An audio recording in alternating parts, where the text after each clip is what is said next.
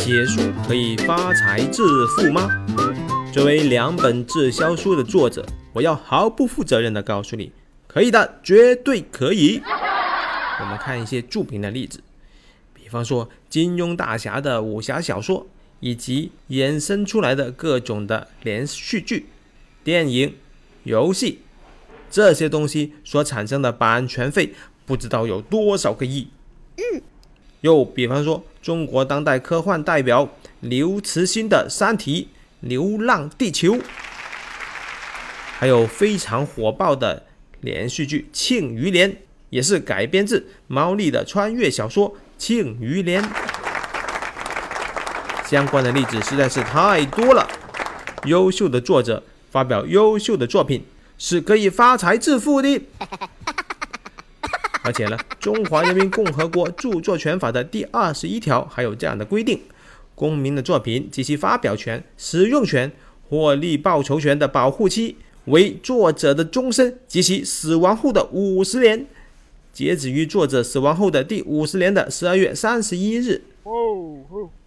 但是，并不是谁的书都能卖几百万册的。卖得多、高销量的书的特点，首先是受众人群特别的广泛。比方说，人人都能看得懂、人人都喜欢看的小说。哎，那你说，如果我写一本专业领域的高技术含量的书，难道就不能大卖了吗？呃，这个很难。不信，你可以写一本通俗易懂的相对论的解说，看能卖出多少本。卖高销量的书，它的作者一定是功力雄厚的，知名度广啊。当然，知名度这个东西不是一下子能打出来的，靠慢慢的积累。当然了，你的书要卖得多，可能还需要有一点点的运气成分。好，我们就按版税八个点来计算。假设你的书卖五十块钱，如果能卖出一百万册，Oh my God，你将会有四百万的收入。但是如果你写的是专业领域的书，能卖一万册已经算畅销书了。比方说建筑、金融、计算机编程、敏捷开发等这些专业领域，这些书就很难卖几百万册，能卖一万册已经算是畅销书了。我们就按八个点的版税，五十块钱的售价，假设你就能卖出一万册，你的收入有四万元。哎，四万元这个收入看上去好像还可以吧？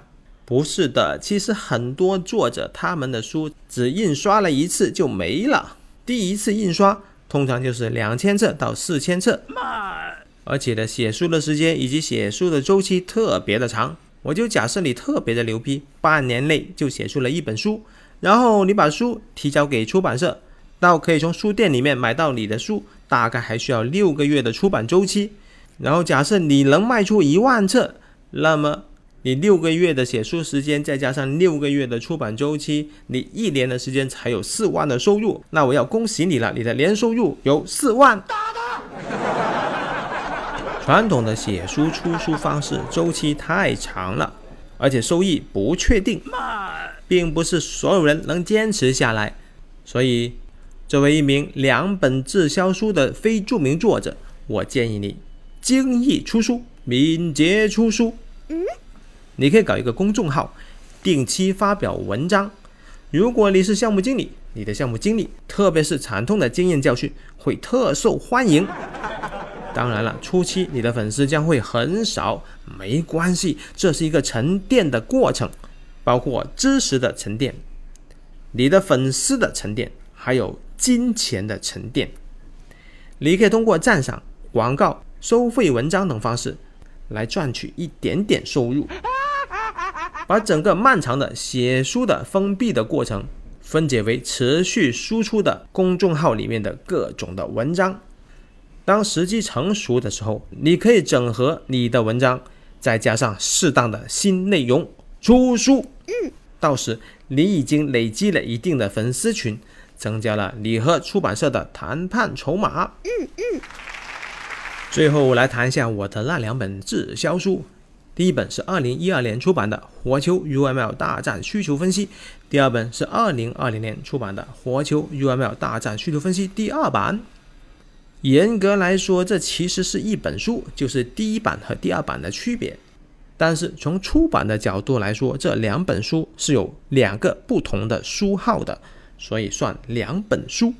这本书就是前面所说的专业领域里面的高技术含量的书，它属于 IT 行业、软件行业里面的需求分析这个类别。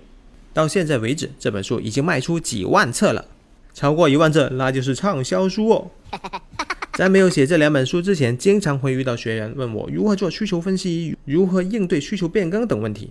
这些问题都很难用一两句话解决。但是写了这两本书，我对需求分析的理解更加透彻了。现在我可以用一句话就来解决这个问题，那就是请买这本书《火球 UML 大战需求分析》第二版。我是大大大火球。本期的分享纯属我所扮演的大大大火球的个人分享，相关建议如有采纳。恭喜发财！感觉不错的话，赶紧转发一下吧。下期再见。